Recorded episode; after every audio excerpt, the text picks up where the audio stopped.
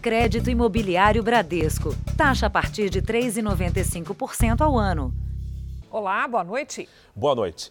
Nós abrimos essa edição do Jornal da Record com mais um triste reflexo da pandemia. Os registros de violência sexual contra mulheres, crianças e adolescentes cresceram durante o isolamento. Em São Paulo, os crimes deste tipo subiram 14% no primeiro trimestre de 2021, em comparação com o mesmo período do ano passado.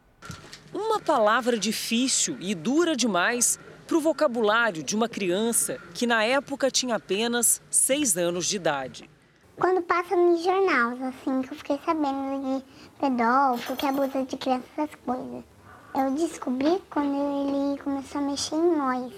A caçula não tinha idade para isso, mas já sabia o suficiente para entender o que acontecia com ela e com as irmãs contrariava qualquer tipo de normalidade. Eu percebi que ele ficava mexendo em mim e eu senti ele me tocando à noite.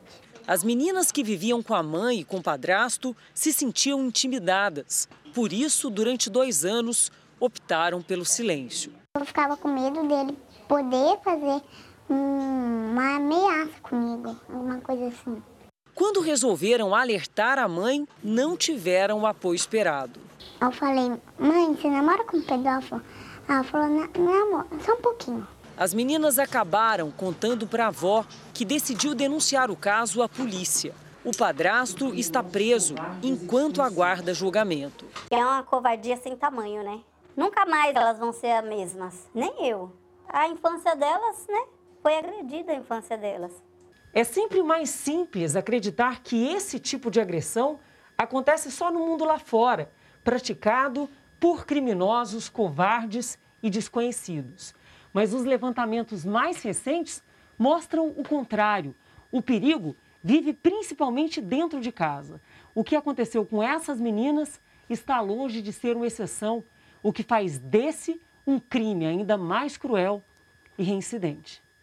Apesar e até por causa da pandemia, os crimes sexuais contra mulheres, crianças e adolescentes vêm crescendo no estado de São Paulo.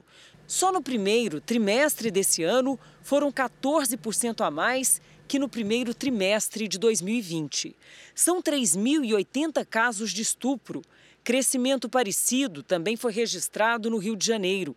Em 76% dos casos, as vítimas são vulneráveis, ou seja, menores ou deficientes. A gente sabe que existe um número muito grande de subnotificação, um número muito grande de cifras negras, ou seja, aqueles crimes que as mulheres não conseguem denunciar por N razões. Se os números crescem, o perfil dos agressores segue o mesmo: companheiros, ex-companheiros, pais ou conhecidos próximos. Quem deveria proteger, provocando marcas irreversíveis o que faz uma criança escrever recados assim, pedindo socorro em vez de brincar, ter na cabeça de cor o telefone da polícia. Não é normal isso. As pessoas que fazem isso é muita maldade. Veja agora outros destaques do dia. Butantan deve interromper produção da Coronavac a partir do sábado. Ex-secretário de Comunicação entrega carta enviada pela Pfizer ao presidente Jair Bolsonaro. Aumenta o conflito entre Israel e palestinos e líderes do grupo Hamas são mortos em ataques. Missionários brasileiros da Igreja Universal expulsos ilegalmente de Angola falam sobre perseguição religiosa. Na série especial, a brasileira que encontrou o amor dos sonhos na internet, mas o namorado fazia parte de uma rede de exploração sexual.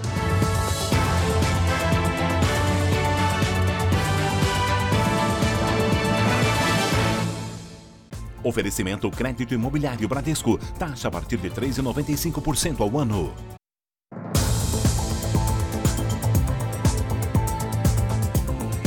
No Rio de Janeiro, a vacinação da Covid-19 em grávidas foi retomada.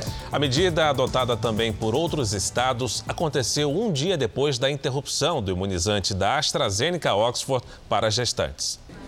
A suspensão das vacinas contra a Covid para grávidas no Rio durou menos de 24 horas. Hoje de manhã, as doses da Pfizer e da Coronavac já estavam liberadas para gestantes com comorbidades e recomendação médica. Mas quem receber a dose da Pfizer vai precisar assinar uma declaração. Elas têm que assinar aqui no Rio um termo de esclarecimento sobre os riscos e benefícios aí é, da vacina. Essa vacina ainda não foi totalmente testada para grávida. A suspensão da Oxford AstraZeneca para as gestantes aconteceu depois de uma orientação da Anvisa que investiga a morte da promotora de justiça Thaís Possati, 16 dias depois de receber a primeira dose do imunizante. Amanda tomou a mesma vacina. Ela está grávida de sete meses, tem diabetes e não teve reação.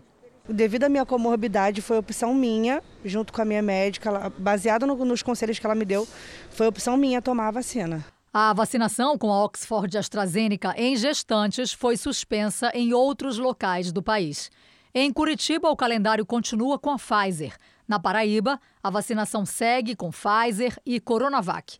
E em São Paulo, o cronograma será retomado a partir do dia 17, sem a Oxford AstraZeneca.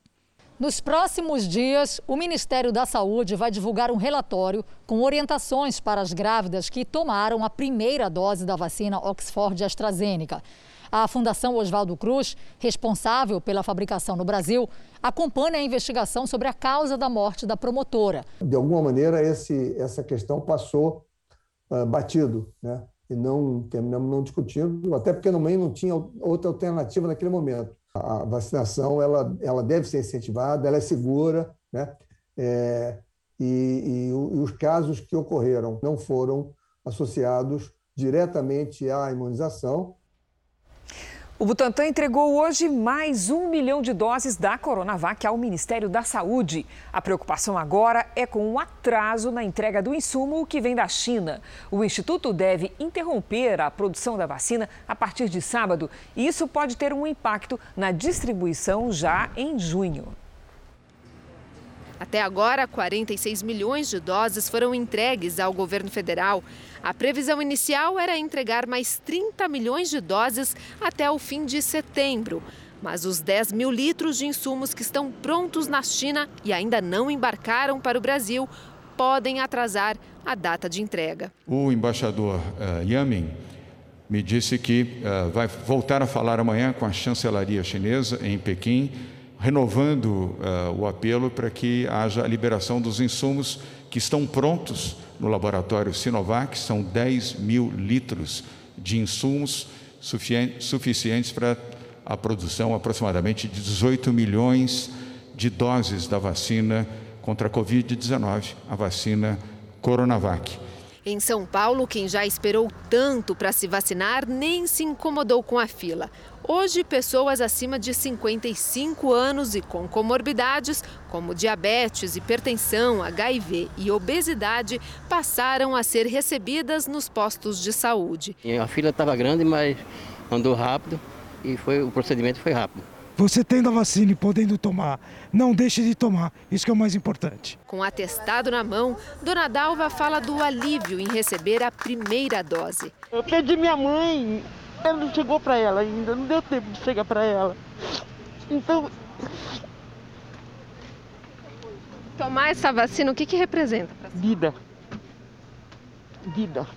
A estimativa do governo é que 900 mil pessoas deste grupo sejam vacinadas. Ainda nesta semana, pessoas acima dos 50 anos com comorbidades também poderão ser imunizadas. A vacinação de grávidas e mães de recém-nascidos será retomada na próxima segunda-feira. Então, faremos agora com a vacina do Butantan e o município de São Paulo também tem a vacina da Pfizer. O governo de São Paulo também anunciou que o número de casos e óbitos permanecem em queda. Chegou o dia, chegou o meu, vai chegar de todo mundo também. Pelo menos oito capitais brasileiras estão sem vacinas nesse momento para a aplicação da segunda dose.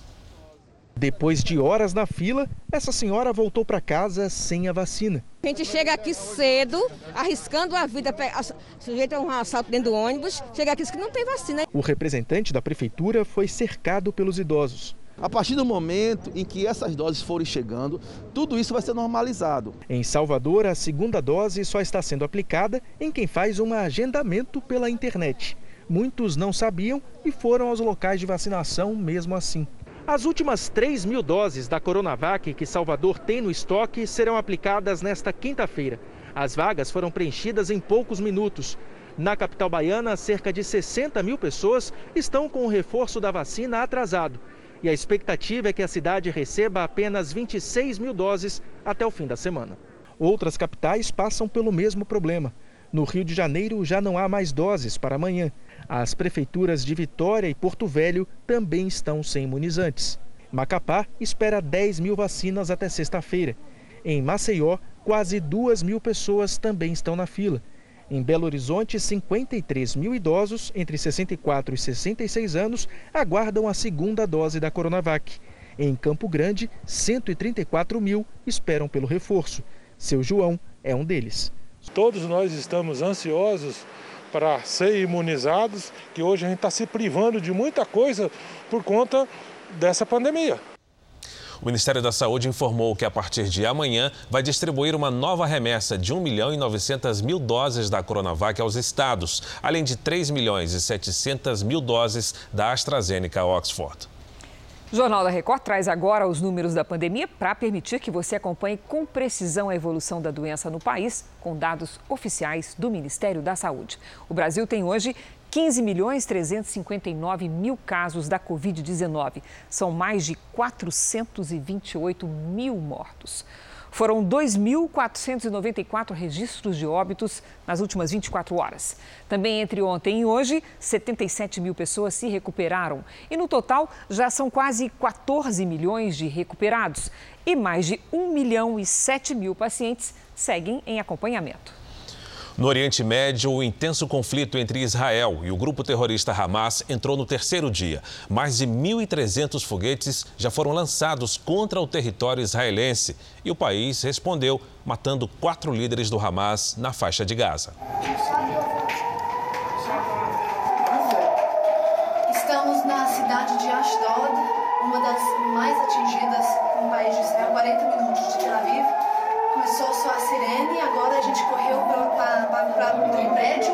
Estamos aqui com as famílias. Agora é só esperar. Os ataques entre Gaza e Israel continuaram na quarta-feira, na maior onda de violência desde 2014. Centenas de pessoas ficaram feridas, pelo menos sete israelenses e mais de 60 palestinos foram mortos. Desde a noite de segunda-feira, quase 1.300 foguetes foram disparados em direção a Israel. A maioria foi bloqueada pelo sistema de defesa, mas na cidade de Sderot, no sul do país, um prédio foi atingido e uma criança de seis anos morreu. Israel respondeu atingindo a faixa de Gaza. Este foi o terceiro prédio derrubado por caças israelenses. As Forças Armadas do país emitem alertas antes dos ataques para avisar a população civil. Nesta quarta-feira, os bombardeios se concentraram nos locais onde vivem líderes do grupo terrorista Hamas e nas regiões de onde os foguetes foram disparados. O Hamas comunicou que quatro de seus líderes morreram nos ataques. Estamos a 40 quilômetros de Gaza, na cidade de Ashdod, que vem sendo alvo dos foguetes do Hamas constantemente. Essa casa foi atingida, mas graças às sirenes, a família que mora aqui conseguiu se proteger e saiu com ferimentos leves. Mas a tensão continua. Muitas famílias estão passando as noites em claro, com medo de mais ataques.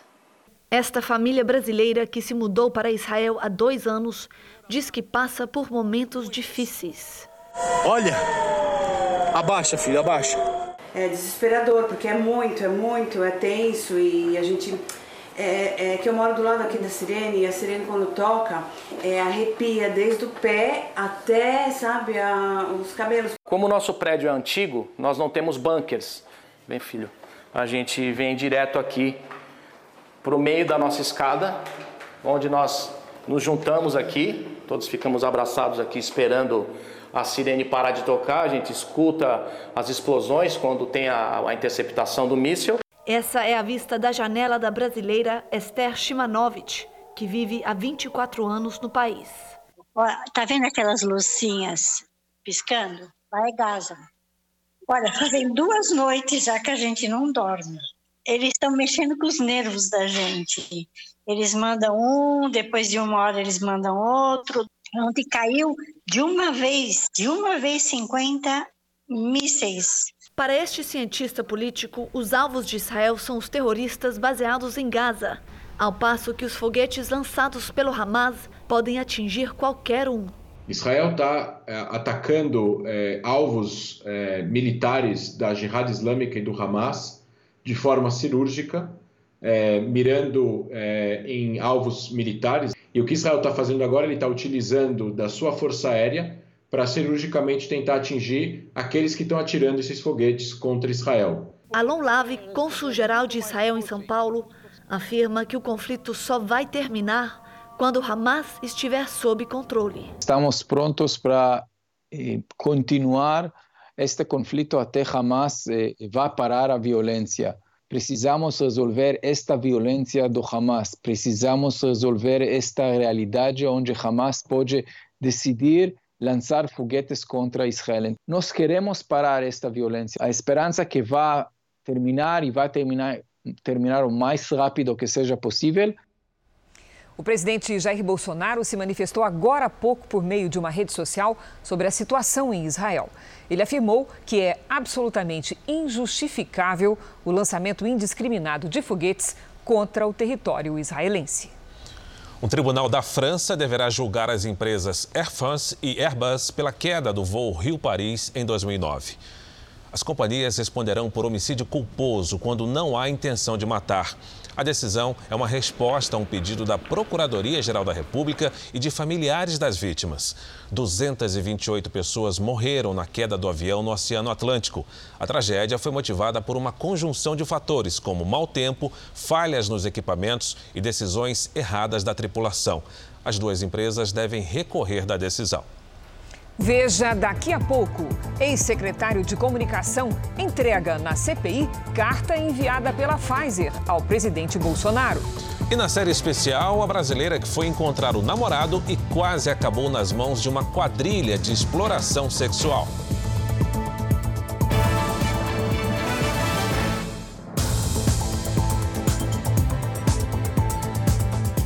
Presidente Jair Bolsonaro voltou a defender o voto impresso para as eleições de 2022. Bolsonaro também ironizou o relator da CPI da pandemia, senador Renan Calheiros. A crítica ao senador foi na conversa com apoiadores. Primeiro, Renan Calheiros, essa semana, Ai. a CPI não existe para investigar desvio de recursos. Então, dá sugestão para o Renan, depois faz a CPI do leite condensado. E tem mais uma também, dos 3 bilhões do orçamento secreto, sabia? Sim. O parlamento votou um orçamento, meses, e eu sancionei, e tem lá 3 bilhões secretamente. Durante a tarde, Bolsonaro participou de cerimônia onde a Caixa anunciou investimentos de 150 milhões de reais no programa Adote um Parque. O banco estatal registrou lucro de 4 bilhões e 600 milhões de reais no primeiro trimestre do ano, o resultado é 50% maior do que no mesmo período do ano passado, mas quase 20% menor do que nos últimos três meses de 2020. O presidente aproveitou o evento aqui no Palácio do Planalto para voltar a defender o voto impresso nas eleições do ano que vem. O Tribunal Superior Eleitoral alega que, atualmente, o resultado das urnas já passa por auditoria. Os boletins impressos são fixados do lado de fora das sessões eleitorais e em 25 anos de urnas eletrônicas não foram registradas fraudes. Se o parlamento brasileiro promulgar, teremos voto impresso em 22. Temos certeza que dias melhores teremos pela frente. Essa pandemia realmente foi um castigo para o mundo todo. O governo fez o que pôde os que não fizeram nada, agora querem atrapalhar o governo. Acredito nas instituições. Não temos absolutamente nada. E deixo bem claro: só Deus me tira daqui. O presidente, nesta quarta-feira, sancionou a lei que determina o afastamento de gestantes do trabalho presencial durante a pandemia. A remuneração das profissionais não pode ser alterada no período. O ministro das Comunicações, Fábio Faria, disse hoje numa comissão na Câmara dos Deputados que todas as capitais brasileiras vão ter internet 5G até julho do ano que vem. Segundo o ministro, a cobertura do 5G vai aumentar gradativamente em todo o país até 2028. Na Comissão de Ciência, Tecnologia e Comunicação da Câmara, Fábio Faria disse que o sistema vai aumentar em 20% a produtividade no agronegócio e a consolidação da telemedicina. O edital, que está em análise no Tribunal de Contas da União, prevê também ampliar o acesso à internet para 10 milhões de pessoas no Norte e Nordeste. Nós teremos é, deputado Gustavo Frutti, é, 100% dos brasileiros conectados até 2028, que é um hoje a internet é inclusão social, né? inclusão digital, mas inclusão social também, porque nenhuma pessoa hoje consegue viver sem internet é, de alta qualidade pelo, dentro da sua casa, dentro da sua empresa a seguir, você vai ver uma fraude bilionária em sonegação de impostos. 22 suspeitos foram presos. E na série especial, a história da brasileira que descobriu no aeroporto de Londres que estava envolvida com um integrante de uma rede de exploração sexual.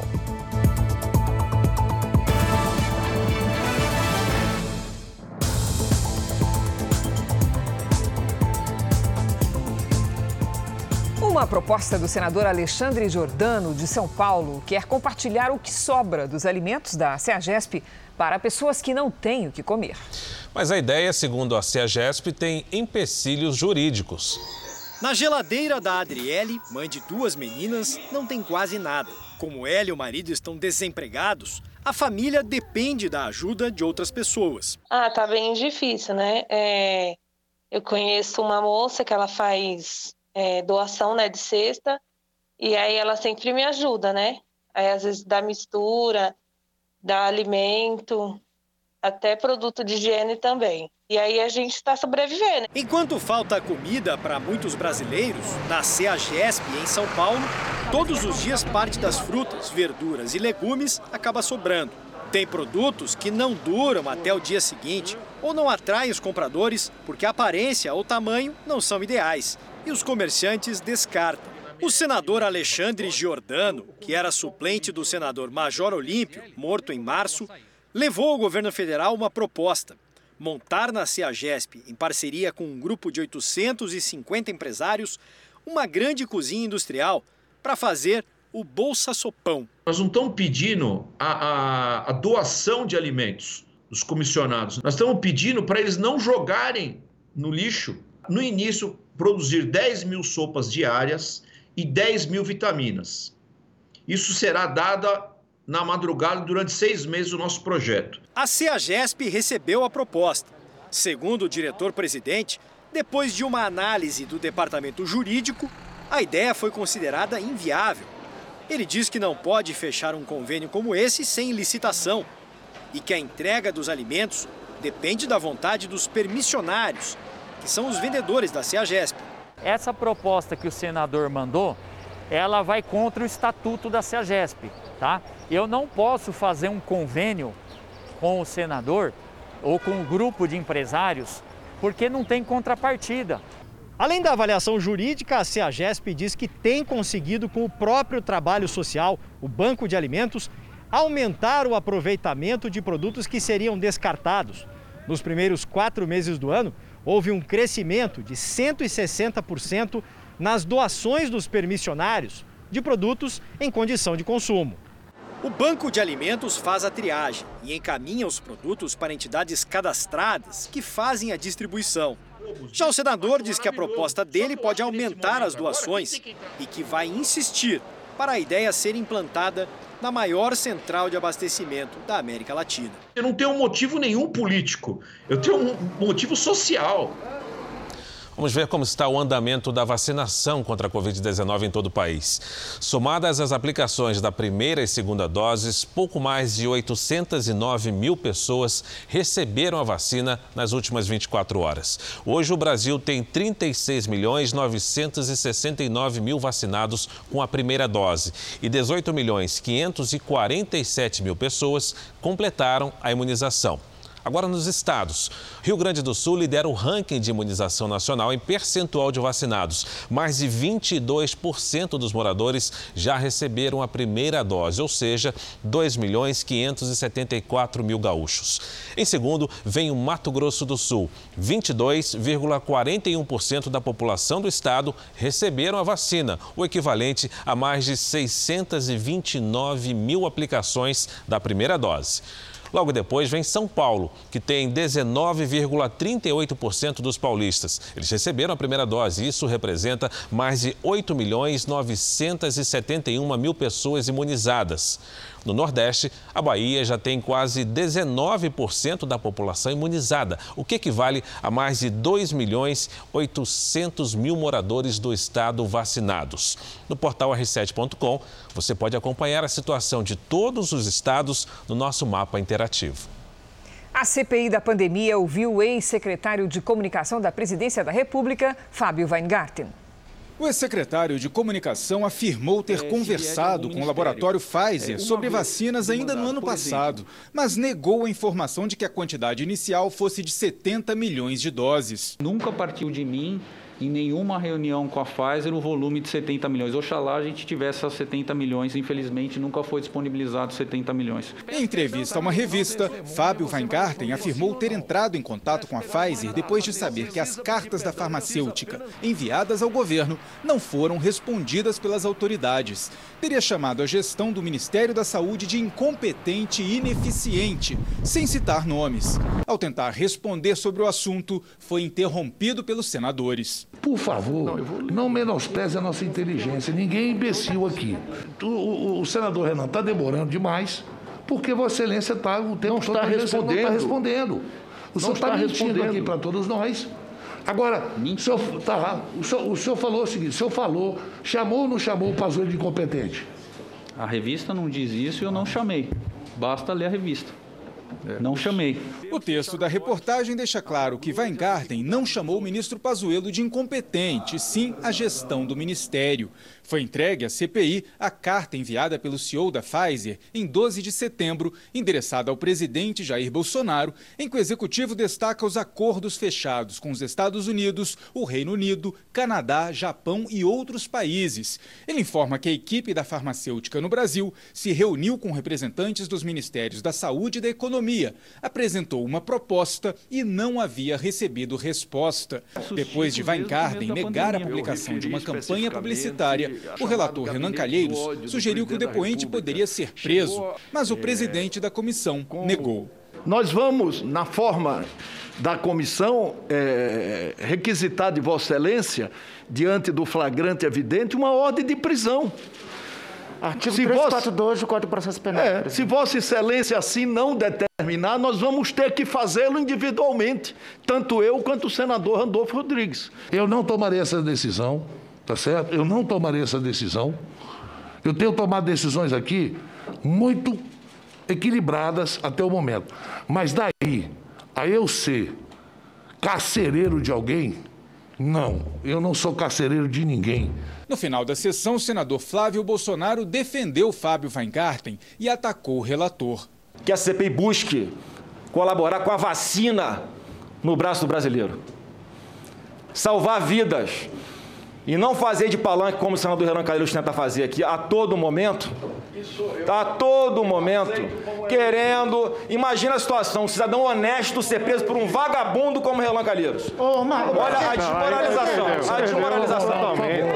Estão perdendo a visão do todo. Estão perdendo a visão do todo. Não, não, não. Isso como é Luciano. Você é um vagabundo. Vagabundo é você que roubou é dinheiro do pessoal. Você é um vagabundo. Seu gabinete. Vagabundo. presidente. Você que é. Peraí, por favor. Isso aí, Você que é. Quer aparecer, rapaz? Depois da confusão, o presidente da comissão, Omar Aziz, suspendeu a sessão. O depoimento de Fábio Weingarten, sem apontar culpados pelo atraso na compra das doses da vacina da Pfizer, trouxe uma linha do tempo das negociações. As reuniões do ex-secretário com representantes da farmacêutica ocorreram em novembro, dois meses depois da carta entregue à CPI. E a assinatura do primeiro contrato foi somente em fevereiro, depois que o Congresso Nacional aprovou uma lei garantindo a segurança jurídica para a compra das vacinas. A frente fria mudou o tempo no Paraná e em São Paulo. Há mais de dois meses, a capital paranaense não recebia tanta chuva em 24 horas. Choveu 40% do esperado para o mês. Motivo de comemoração para quem enfrenta racionamento de água há mais de um ano. Vamos conversar com a Lidiane Sayuri. E aí, Lid, vem chuva para nós também? Olha, não tanto, viu, Cris? Boa noite para você, para o Fara. Infelizmente, só até amanhã essa chuva segue na região, viu? O que não alivia a estiagem. A frente fria se afasta em direção ao sul da Bahia nesta quinta-feira. E depois da frente fria vem o ar polar que derruba as temperaturas. Tem risco de geada na fronteira com o Uruguai e nas serras gaúcha e catarinense. Previsão de ressaca no litoral dos dois estados com ondas de 2,5 metros e meio. Sol sem nada de chuva em toda essa área aqui mais clara do mapa. Já entre o Amazonas e o Maranhão e na costa leste do Nordeste, a chuva aperta e tem risco de transtornos. Quinta-feira em Curitiba com máxima de 18 graus, ou melhor, 16 graus. Em Campo Grande faz 26. No Rio, máxima de 25 com alerta de tempestade. No Recife, 27 com chuva o dia todo. Em São Paulo, se chover, será aquela garoinha, mínima de 14 e máxima de 18 graus. Tempo Delivery, primeiro pedido vem lá da parte norte do mapa, Lidiane. Vamos atender ao Enzo, Daniel e ao Fábio de Macapá, no Amapá. Vamos lá, Fara, olha só. Meninos, muita atenção nas próximas horas. Vem temporal nesta madrugada. De manhã a chuva diminui e aumenta de novo à tarde e à noite. Máxima de 27 graus. Na sexta, o sol aparece e tem chance de pancada de chuva só à tarde. 30. No sábado, de novo. Os temporais estão aí. Fernando e a Gilda pedem delivery para Alagoas, Maceió. Vamos lá, Fernando e Gilda, tempo abafado com chance de tempestades até o fim de semana. Amanhã faz até 28 graus. Participe também do nosso Tempo Delivery. Mande seu pedido pelas redes sociais com a hashtag você no JR. Até amanhã. Obrigada, Lidi. Obrigado, Lidiane. Uma operação contra a sonegação de impostos prendeu 22 pessoas em São Paulo e Alagoas. O prejuízo aos cofres públicos ultrapassa 4 bilhões de reais. Nem deu tempo de acabar o banho. Este homem foi preso ainda de toalha. Põe as duas mãos na cabeça e vem pra cá. Vem. Ele é um dos 22 presos numa operação da Polícia Civil e do Ministério Público nos estados de Alagoas e São Paulo. Todos são suspeitos de integrar uma organização criminosa que atua com a sonegação de impostos. O secretário de Recursos Humanos da Prefeitura de Sorocaba, Rodrigo Onofre, e um casal suspeito de sonegar um bilhão de reais também foram presos. Empresários, contadores e laranjas são investigados pelos crimes de lavagem de dinheiro e falsidade ideológica. Os esquemas aconteceram por meio da emissão de cerca de 20 mil notas fiscais fraudulentas. Através de empresas fantasmas, os criminosos geravam falsos créditos tributários. O prejuízo aos cofres públicos ultrapassa 4 bilhões de reais. 237 empresas estão sendo investigadas. A justiça ainda bloqueou 435 milhões de reais em contas correntes de pessoas físicas e jurídicas. Nove missionários brasileiros da Igreja Universal em Angola foram deportados contra a lei, desrespeitando inclusive tratados internacionais. Alguns trabalhavam há 20 anos em projetos sociais no país africano e foram expulsos em meio a uma perseguição religiosa e política que acontece há mais de um ano. O painel anunciava o horário de chegada no Aeroporto Internacional de São Paulo na cidade de Guarulhos. Uma viagem longa de volta para casa. Nove missionários brasileiros recebidos como heróis de uma guerra travada num continente estrangeiro. O bispo Edir Macedo esteve no aeroporto especialmente para recebê-los. Como heróis da fé, exemplos para todos os que vêm atrás de nós. Amém. Deus abençoe em nome de Jesus. Amém. Vamos seguir em frente que vocês têm que comer e tomar banho, enfim. Vamos em frente rápido. Fiéis da Igreja Universal também prestaram apoio àqueles que foram deportados sem justificativa. O bispo Renato Cardoso reforçou que nenhum deles teve sequer a chance de avisar as famílias que seriam obrigados a voltar para o Brasil. Desumano. É, é incabível que as autoridades angolanas tenham simplesmente rasgado a Constituição, ignorado todas as leis do próprio país para fazerem o que fizeram. É, não acataram nenhum recurso jurídico, não responderam, não nos dão respostas nem acesso ao que os pastores estão sendo acusados, não há acesso dos nossos advogados aos processos, ou seja, nós não sabemos o que se contém nos processos. Isso é incabível um Estado democrático de direito e por isso nós lamentamos muito o que está sendo feito. O bispo Elismar foi um dos primeiros a desembarcar. Estava há 16 anos em Angola, dedicado a causas sociais e religiosas. Foi obrigado a viajar sem a esposa e sem a filha. Elas ainda estão no país africano. Doze horas ficamos presos, sem comida, sem água. E nós ficamos sem comunicação, porque não tinha telefone para falar com a nossa família. E foi difícil. Nunca pensamos que ia passar por isso, mas chegamos aqui, né? O pastor Heraldo se emocionou ao falar com a família, que estava aflita por notícias. Oi, Lisa. Tudo bem, filha? Chegamos bem, fomos bem recebidos. Nós, o bispo Elismar, todos os pastores estamos bem. Vamos continuar firme, tá bom? Os brasileiros contaram os horrores que viveram nos últimos dias. Integrantes da igreja foram intimados para serem ouvidos, mas o plano do governo de Angola sempre foi deportá-los só passaram o dia nos enganando, nos enrolando. E da entrevista que tinha marcado para nós, uma audiência no caso, já foi direto para a viatura, fomos escoltados escoltado como os bandidos e levados até o avião, escoltado até a porta do avião e foi, chegamos aqui assim, nessa situação. Dos 34 que compareceram ao serviço de migração e estrangeiros, nove foram colocados à força numa aeronave com destino ao Brasil. Os pastores foram deportados para o Brasil, mas as malas ficaram. O bispo Eduardo Bravo, presidente da União Nacional das Igrejas e Pastores Evangélicos, que representa mais de 50 mil igrejas no país, está indignado com o tratamento dado aos brasileiros e se preocupa com o futuro de missionários e fiéis que continuam em Angola. O governo anterior é, chegou a condecorar a igreja várias vezes a Igreja Universal do Reino de Deus, ela foi reconhecida em Angola. Já faz, vão fazer 30 anos que a igreja está lá. Não há base jurídica, não há base na Constituição, nossos advogados não entendem o que está acontecendo. Então, a, a cada dia uma escalada de, de, perseguições. Para este advogado internacional, a expulsão é arbitrária e desrespeita diversos princípios legais internacionais. Essa expulsão significa um rompimento absoluto do país com todas as boas normas e aqueles princípios dos direitos humanos e do princípio à igualdade e à liberdade de expressão e de credo que, que devem ser respeitadas a toda a população, seja ela nacionais ou estrangeiros. Maurício Eichel sugere que a comunidade internacional pressione Angola para que os direitos sejam respeitados. Esses princípios universais existem, estão presentes na Carta das Nações e devem ser objeto de imposição pela comunidade internacional contra o governo de Angola.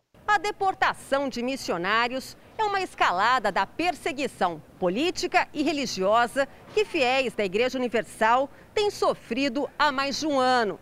É também uma tentativa clara de tirar a igreja do território angolano, para que um grupo de ex-integrantes da instituição possa se apropriar de maneira ilegal do patrimônio construído ao longo de anos no país africano. Esse grupo dissidente é composto por ex-bispos e ex-pastores que foram expulsos da igreja por atos criminosos e imorais. Eles começaram a invadir templos com violência. Casas de pastores também não foram poupadas. Eu estou aqui, estou sendo expulso.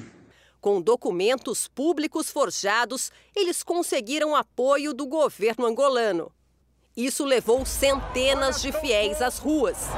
Essa é a revolta do povo. Com manifestações pacíficas, eles pedem justiça. Enquanto isso, os fiéis aguardam o andamento de ações judiciais movidas pela igreja, que buscam punir os responsáveis por crimes como invasões, fraudes, agressões desordenadas, inclusive da polícia. Durante os protestos, integrantes da igreja chegaram a ser detidos, mesmo sem ter cometido qualquer crime ou apresentado ameaça à segurança pública. Além das ações judiciais no país, representantes da igreja protocolaram uma carta-denúncia no escritório das Nações Unidas em Angola. Com mais de 30 mil assinaturas, eles denunciam a repressão violenta das autoridades e a interferência política no destino da igreja.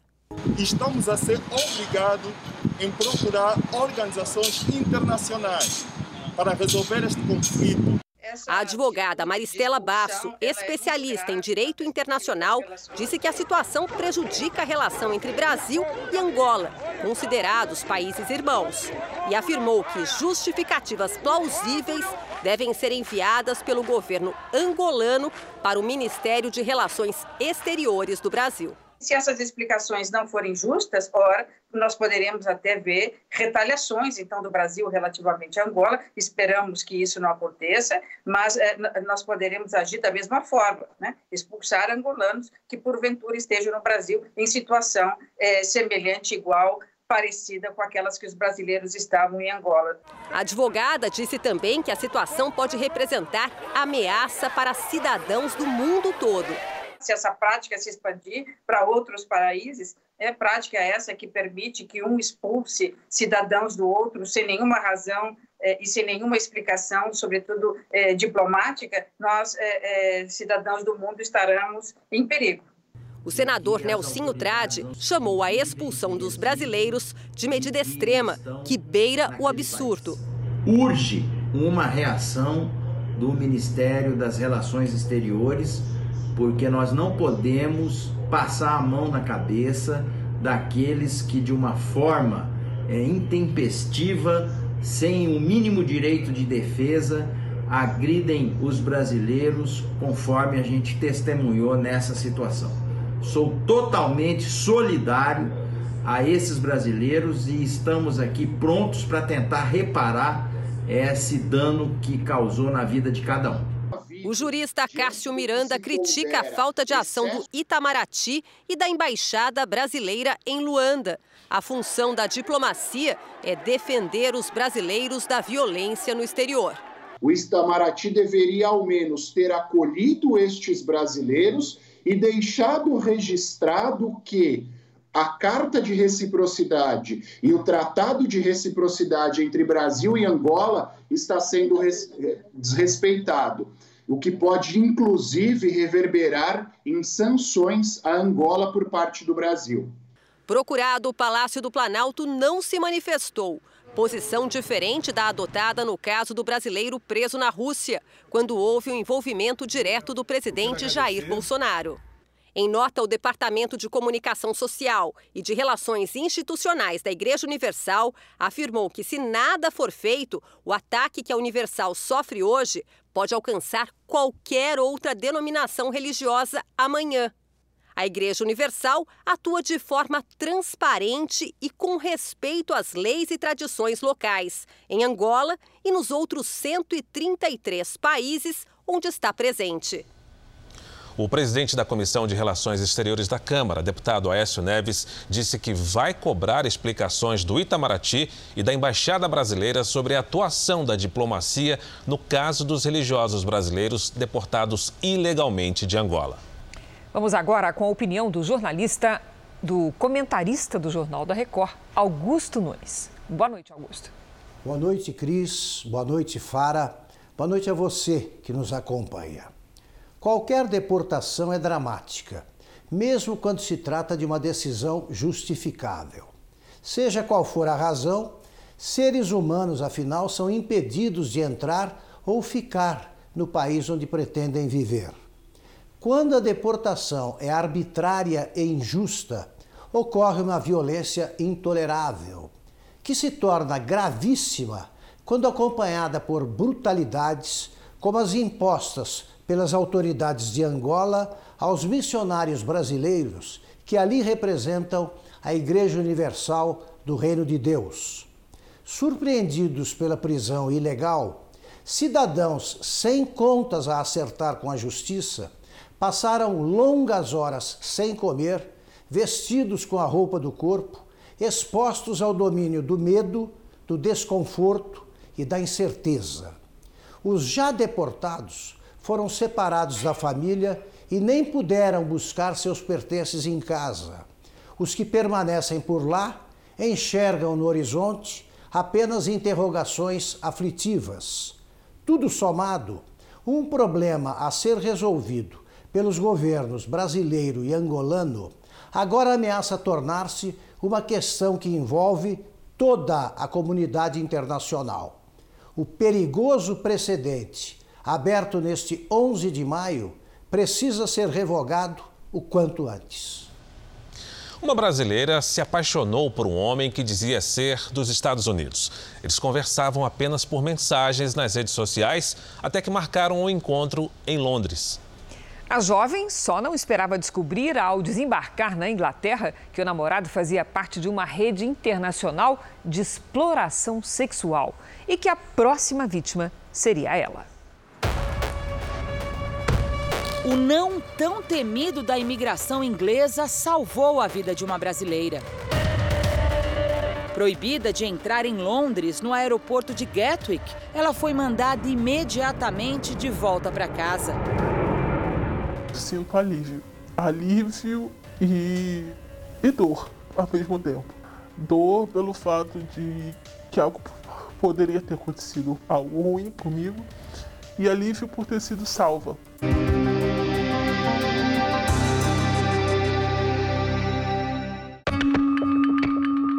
Carioca, 22 anos e fragilizada por uma depressão profunda. A beleza da jovem logo chamou a atenção dos criminosos.